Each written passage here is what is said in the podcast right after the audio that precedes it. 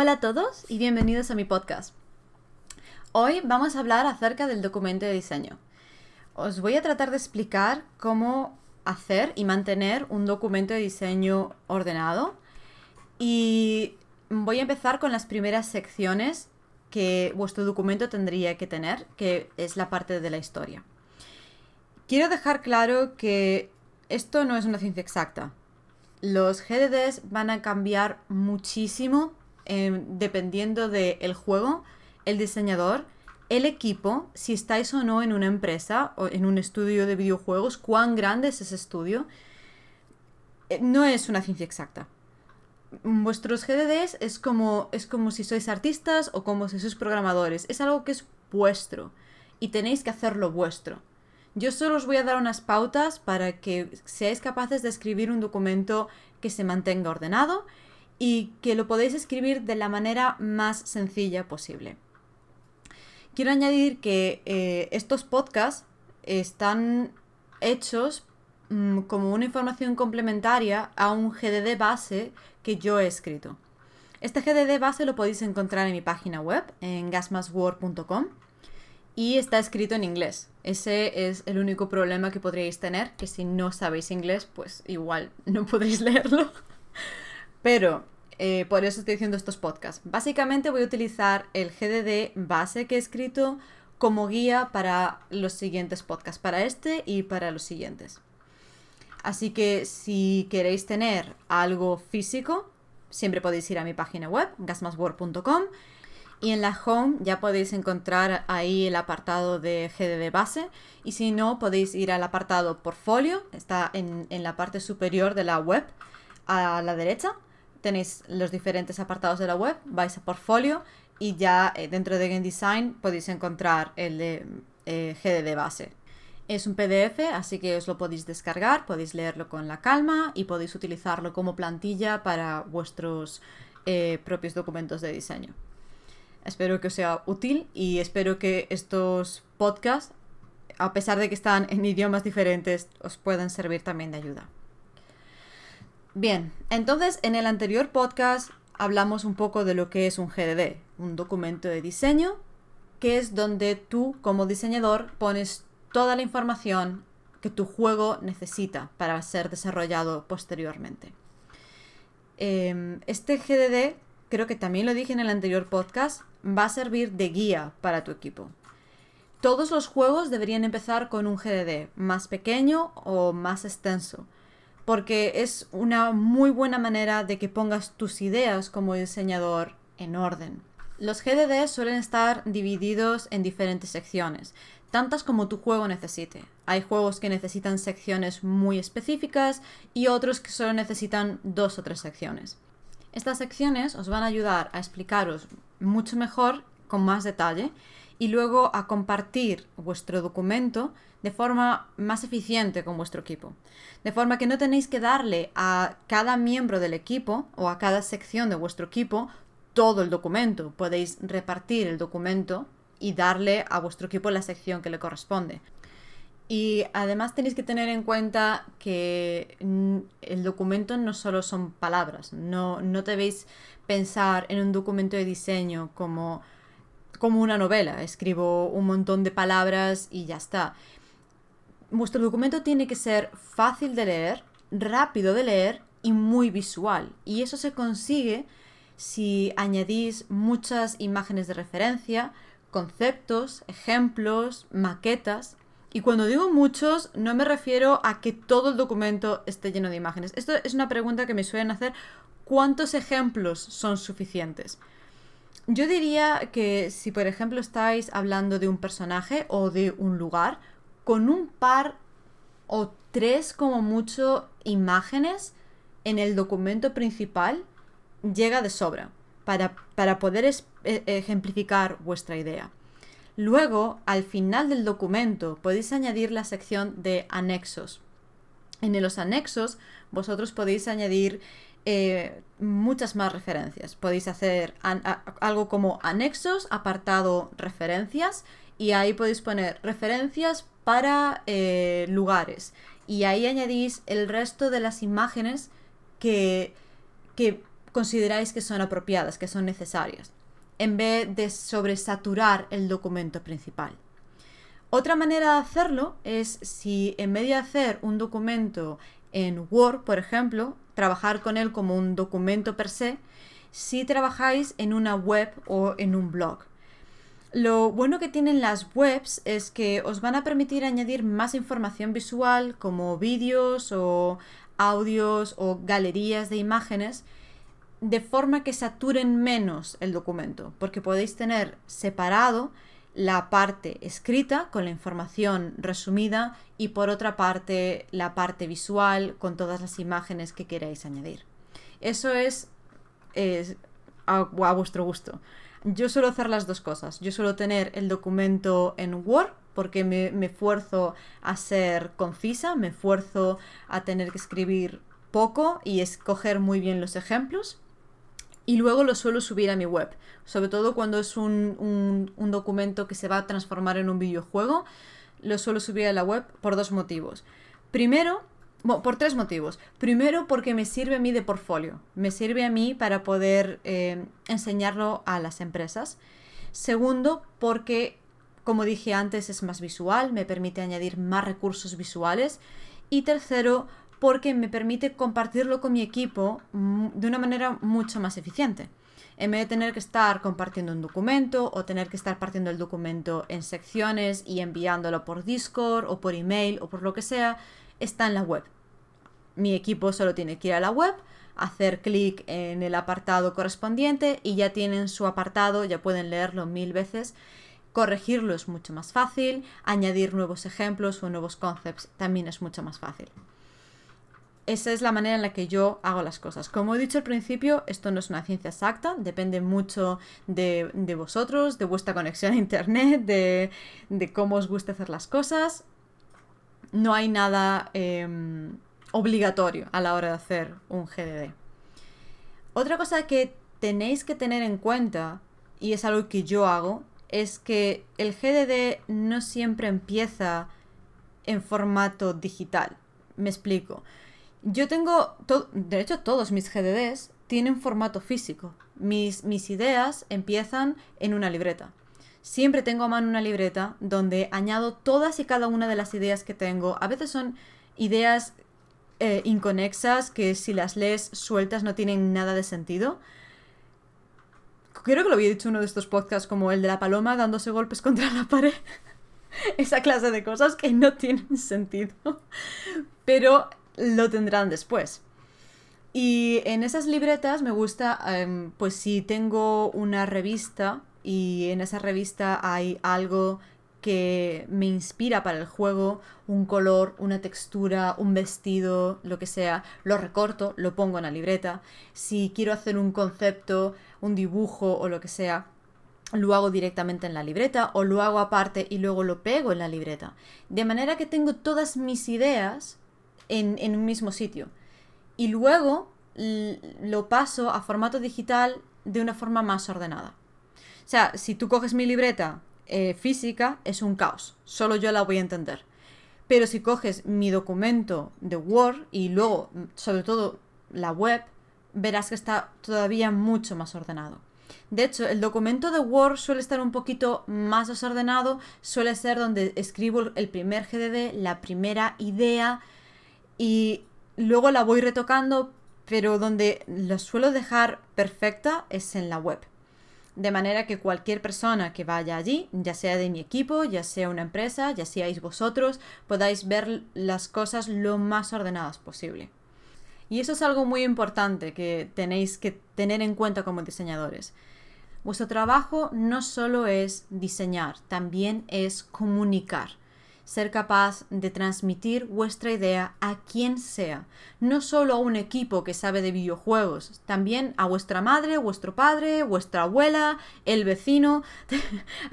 a ver si me entendéis, tenéis que ser capaces de, de con vuestro documento de diseño ser capaz de plantear vuestra idea a cualquier persona, tenga o no tenga idea de cómo funciona un videojuego. Eso es el verdadero challenge. Eso es el, el, el kit de la cuestión a la hora de hacer un GDD. Por eso tiene que ser conciso y por eso tiene que ser visual. Otra cosa que tenéis que tener muy en cuenta cuando escribís el GDD es que por mucho amor y mucha pasión que le pongáis a la hora de escribirlo, probablemente el resultado final, vuestro juego final, no tenga absolutamente nada que ver con el primer concepto que escribisteis. Por eso el GDD tiene que ser flexible. Porque cuando empezáis a, escribir el, documento, vais a poner todas las ideas que tenéis. Y por muy ordenadas que las pongáis, que una cosa no quita la otra, eh, pasará que os vendrá un programador, un artista o incluso vosotros mismos y os va a decir, oye mira, que esta idea no cuadra aquí, esta estética no cuadra con el juego, esta mecánica se siente ortopédica, hay que cambiarla o lo que sea. Y vais a tener que adaptarlo. Vais a tener que adaptar muchas partes de vuestro, de vuestro documento, de vuestro diseño. No solo mecánicas. Muchas veces es la estética lo que hay que adaptar, a veces es la cámara lo que hay que adaptar, a veces es la historia. Y os va a pasar siempre, un millón de veces. Da igual cuán pequeño y simple sea vuestro juego, vais a tener que adaptar cosas. Y tenéis que tenerlo en mente porque mm, renegar de una idea es doloroso. Es una de las cosas que cuestan más como diseñadores que, tengáis una idea con todo el amor, con todo el cariño y escribáis el documento con toda la pasión y se lo presentéis a vuestro equipo o vosotros mismos os pongáis a desarrollar el juego y no cuadre. Y la primera reacción que vais a tener, porque yo la he tenido y creedme que todos los diseñadores de esta tierra la han tenido, es forzar la idea para que funcione. No, no adaptarla, sino forzarla. Pues si no funciona, pues cambio esto y cambio aquello porque quiero que funcione, porque es mi idea y tiene que funcionar. Porque de alguna manera hiere en nuestro ego de, de, diseñadores. Cuando una idea no funciona, nos hiere en el ego. Y es así y es inevitable. Pero a veces es mejor dejar ir una idea o recortarla y adaptarla para que encaje en, vuestro juego, en vuestro concepto, antes que forzarla. Y ya ir con la mentalidad de que es probable que esto vaya a pasar, os va a ayudar muchísimo a que si pasa, no os frustréis. Es algo normal. No os frustréis. Lo más importante cuando estáis eh, escribiendo el GD y luego tenéis que adaptarlo es que conservéis la esencia de, ese GDD, de esa idea que tenéis y la experiencia que queráis transmitir. Esas son las dos cosas que debéis mantener. Y lo demás se puede adaptar. Como ya dije previamente en el anterior podcast, las mecánicas son como plastelina, son adaptables. No, no hay problema porque tengáis que moldearlas un poquito para que se adapten. Y igual que con las mecánicas, los demás aspectos de vuestro diseño también se pueden moldear las ideas son importantes, son, son realmente una mina de oro. Cada idea que tengáis es como un diamante y tenéis que valorarla tal cual es. Pero tenéis también que tener en cuenta que no todos los diamantes encajan en la joya en la que estáis tratando de trabajar. A veces es, es mejor guardar este y usar otro. Y otras veces es mejor recortarlo y que quede perfectamente engarzado que encaje a la perfección antes que forzarlo y que se vea bruto y que se vea poco refinado. Entonces, ¿cómo podéis escribir un GDD que sea visual, que sea conciso y que esté ordenado al mismo tiempo? Pues lo principal es que pongáis títulos. Parece muy obvio, pero eh, no lo es tanto. Porque no solo es ponerle títulos, a las secciones, en plan historia, gameplay, misiones. También deberéis poner títulos internos a subsecciones o minisecciones que queráis que vayan dentro de la sección principal. Como dije antes, dividir el GDD en pequeñas secciones os va a ayudar a, a, resumir vuestros pensamientos, vuestras ideas y va a ayudar a que el GDD se lea mucho más deprisa. Otro consejo que os quiero dar es el texto que uséis. no solo el texto, sino los formatos y los efectos que podáis darle al texto. No solo dentro de Word o cualquier otro editor de, texto, también dentro de una web o dentro de un blog.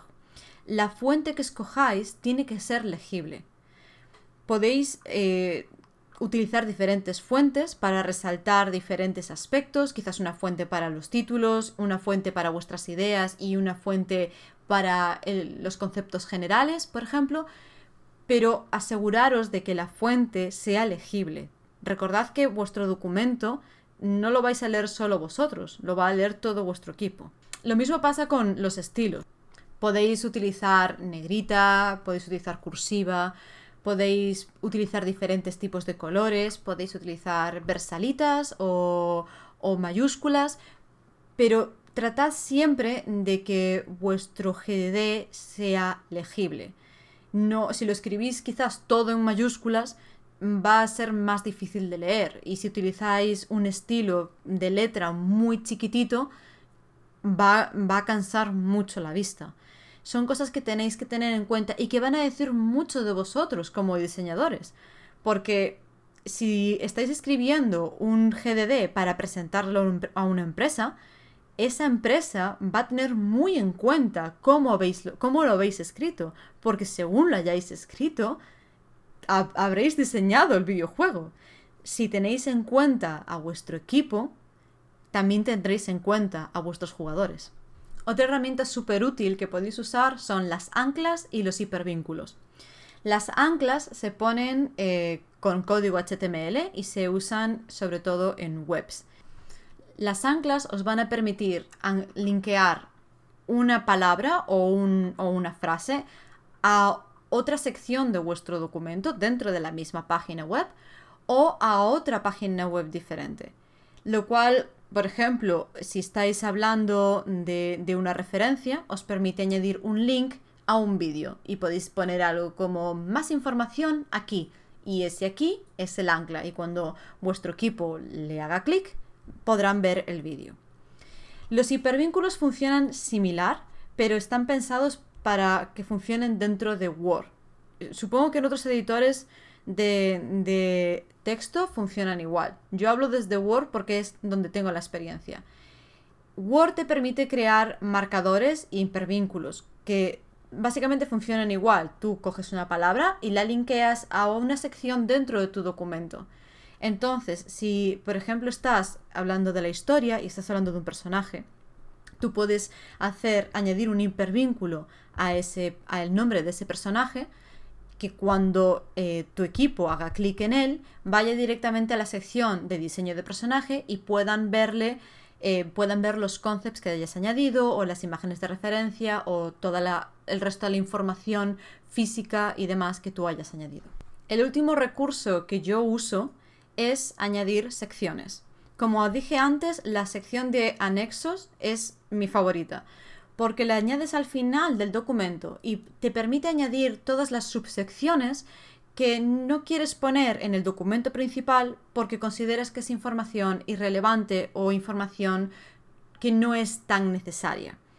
En esas secciones de, que son anexos, tú puedes añadir eh, guiones, referencias, puedes añadir líneas temporales, quizás un glosario. Imagínate que quieres diseñar un MOBA o que quieres diseñar un RPG y es un RPG de fantasía, por ejemplo, y tienes un montón de em, palabras que son únicas del lore de tu juego. Tú puedes crear un glosario para porque es bueno tenerlo dentro del GDD, ese glosario, ¿sabes? Pero en vez de tenerlo dentro del documento principal y consumirle espacio a ese documento principal, lo pones en la sección de anexos. Y como en la sección de anexos, puedes crear otras secciones que pueden ir al final del documento, como por ejemplo el LDD, que es el documento de diseño de nivel, o puedes hacer listas con todos los assets, o todos los sprites, o todos los sonidos que tu juego va a necesitar. Estas secciones dependen mucho de cuán grande sea tu juego, de cuán extenso vaya a ser tu documento de diseño. Si tienes un documento de diseño, entonces yo te recomiendo que crees la sección anexos y metas todo ahí. Si tienes un, documento que es corto porque tu juego es sencillito, quizás no necesitas la sección anexos y simplemente puedes crear secciones extra y ponerlas al final del documento. Entonces, resumiendo, vuestro GDD tiene que tener solo la información esencial para vuestro equipo. Si queréis añadir pensamientos, sentimientos eh, o explicaciones, es mejor que utilicéis estilos diferentes de texto, como diferentes fuentes o diferentes tamaños de fuente, que os permitan añadir pequeños anexos para que vuestro equipo pueda ver claramente, ah, esta parte es eh, diferente del contenido principal. O ponerlas en una sección al final del documento. Y que vuestro documento tiene que estar dividido en secciones pequeñas y manejables que os permitan ser concisos y luego compartir el documento de forma más eficiente con vuestro equipo. Ahora bien, ¿cómo debéis ordenar las secciones de vuestro, de vuestro documento? Aquí de nuevo depende mucho de vuestro juego, depende mucho de vosotros como diseñadores, pero la regla general es que las secciones tienen que ir de más importancia a menos importancia. Y cuando hablo de importancia, en mi caso al menos, me refiero a aquellas secciones que son menos em, flexibles. Yo siempre empiezo el GDD por la historia. No porque la historia sea siempre lo más importante dentro de un juego, sino porque es menos flexible. Luego hablo del gameplay, porque las mecánicas, como ya he dicho varias veces, son como plastelina, son mucho más flexibles, son mucho más adaptables. Y luego paso a otras secciones que mm, se podría decir que son menos importantes, como los modos de juego o la dificultad, cosas que son eh, añadidos, eh, aspectos visuales del juego o aspectos extra, cosas que no son lo, principal. Cuando, cuando creáis un, un documento, pensad en si estuvierais construyendo una casa tenéis que empezar primero por los cimientos. Y por regla general, los cimientos suelen ser las mecánicas y la historia. Aunque, como ya dije en el, en el anterior podcast, la idea de vuestro juego, la idea base de vuestro juego puede venir de cualquier parte, lo que va a sentar una base para vuestro eh, desarrollo son las mecánicas, por una parte, y la historia por la otra.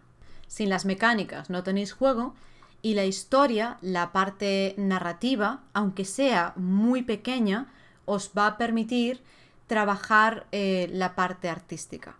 Por eso yo suelo empezar por ahí, por la historia, porque es la parte que más repercusión va a tener luego en los aspectos visuales del juego, en cómo se va a ver vuestro environment, en cómo se van a ver vuestros personajes, en cómo se va a sentir el juego.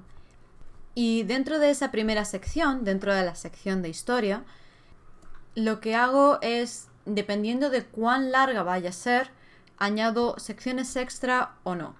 Si vuestro juego apenas tiene narrativa detrás, lo que podéis hacer es básicamente dar unas pequeñas pautas de por qué los jugadores están haciendo lo que están haciendo. Dar un por qué siempre es importante, porque como dije antes, os va a ayudar a, a trabajar mejor la parte estética, la parte visual. Incluso si vuestro porqué, vuestra parte narrativa está basado en un hecho histórico real, por ejemplo, si lo queréis basar en la Segunda Guerra Mundial, pues ponedlo ahí. En esa sección de historia ponéis resumido, pues está basado en la Segunda Guerra Mundial, en esta parte, y lo he basado por este y este motivo. Y por lo menos tendréis luego una base para eh, decidir cómo los personajes tienen que ir vestidos, cómo las armas tienen que tienen que lucir, incluso, incluso para parte de las mecánicas, para, para decidir cómo esas mecánicas tienen que encajar y para hacerlas mucho más bonitas, mucho más visuales y divertidas. Si vuestra parte narrativa es más grande, tiene un peso mucho más grande en el gameplay, entonces es bueno que añadáis secciones. Yo, por ejemplo, siempre suelo añadir la parte del trasfondo, qué ha ocurrido antes del juego, cómo, cómo los jugadores han llegado hasta esa situación. Y luego ya meto la sección de, de, la historia dentro del juego, de la parte narrativa dentro del juego. aquella parte que los jugadores van a vivir, que va a ser visual de una u otra manera. Y también me gusta añadir otras secciones, como por ejemplo la de los finales. Si vuestro juego va a tener diferentes finales, es bueno que en, aquí dentro de historia lo añadáis. ¿Cuántos finales va a tener? ¿Cómo los jugadores van a llegar a esos finales? No se trata de que escribáis las misiones, las mecánicas o los diálogos, sino simplemente hablar muy concisamente de los caminos. Pues si el jugador hace A, B y C, entonces consigue el final, el final Z. Yo siempre me valgo cuando, cuando esto pasa de hacer esquemas, ya sea utilizando Word o utilizando otras herramientas.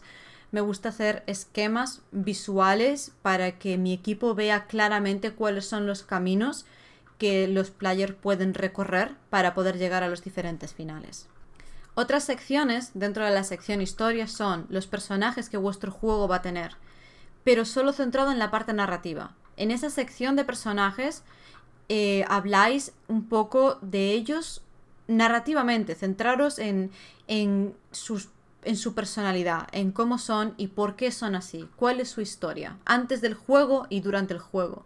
Mueren, no son enemigos, son aliados, Incluso podéis añadir detalles que, pueden sonar excesivos, pero luego os van a ayudar a vosotros y a vuestros artistas a construir personajes únicos, como por ejemplo, qué religión tienen esos personajes, cuál es su orientación sexual, cuál es su orientación política, su horóscopo, su edad, su nacionalidad.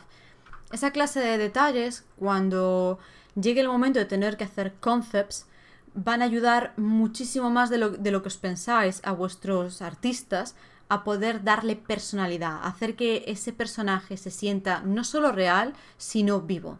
Recordad que no estáis diseñando un simple juego, estáis diseñando experiencias y queréis que vuestros jugadores las vivan, las experimenten, que queréis que se sientan involucrados. Y por eso es importante que añadáis estos detalles. Por muy tontos o nimios que os puedan parecer cuando los estéis escribiendo, os van a ayudar muchísimo a ser capaz de desarrollar un juego que se sienta real. Otras secciones que podéis añadir son la sección de facciones, que será similar a la de los personajes. Debéis describir las diferentes facciones que tiene vuestro juego, si es que las tienen, eh, y las características de esta facción, su historia, porque son de esa manera porque son enemigos o porque son aliados. Podéis añadir también una parte estética, cómo se visten, que es lo que hace única a esa facción, que la hace diferenciable dentro de vuestro juego. Si, el jugador ve a un, a un personaje que pertenece a esa facción, tiene que ser capaz de reconocerlo a distancia. Así que es bueno que añadáis qué es lo que los hace diferenciables de otras facciones o de otros personajes. Y bien, ahora dentro de la sección de historia vienen dos secciones que son técnicas y que son muy importantes. Primero es la presentación de la historia. En esta sección tenéis que describir cómo vais a presentarle la historia a vuestros jugadores. Si vais a utilizar cinemáticas o, escenas de diálogo. Y ¿Cómo vais a hacer que vuestros jugadores se sumerjan en la historia? Si, vais a utilizar una banda sonora inmersiva, por ejemplo, si vais a utilizar el, ambiente, el environment alrededor de los jugadores para fomentar esa historia. Por ejemplo, si, queréis eh, contar la historia de una facción que es extremadamente violenta, quizás podéis utilizar el environment para representarlo, añadiendo sangre, huesos, quizás utilizando colores como el rojo o el amarillo que transmiten esa sensación de peligro hacia los jugadores. Todos estos detalles eh, debéis describirlos en la presentación de la historia. Hay muchas maneras de presentar la historia a los jugadores. Podéis incluso utilizar los propios NPCs para que eh, sean ellos los que presenten la historia a los jugadores y, sea su forma de hablar y su forma de, contar la historia, si por ejemplo están llorando o están muy felices, que de esa manera transmitáis la historia a, vuestros jugadores.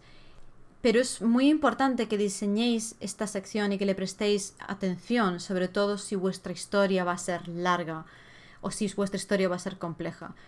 Porque tiene que ir acorde con vuestras mecánicas. Si ponéis cinemáticas muy largas en un juego que es muy rápido, como un hack and slash, por ejemplo, podríais romper el ritmo del, del gameplay y hacer que el juego se sienta pesado y difícil de jugar. Por eso es tan importante que diseñéis esta sección con cuidado. La siguiente sección, y de la última que voy a hablar hoy, es, es la que hace referencia a las herramientas que vamos a utilizar para que la historia no se haga aburrida ni pesada a nuestros jugadores.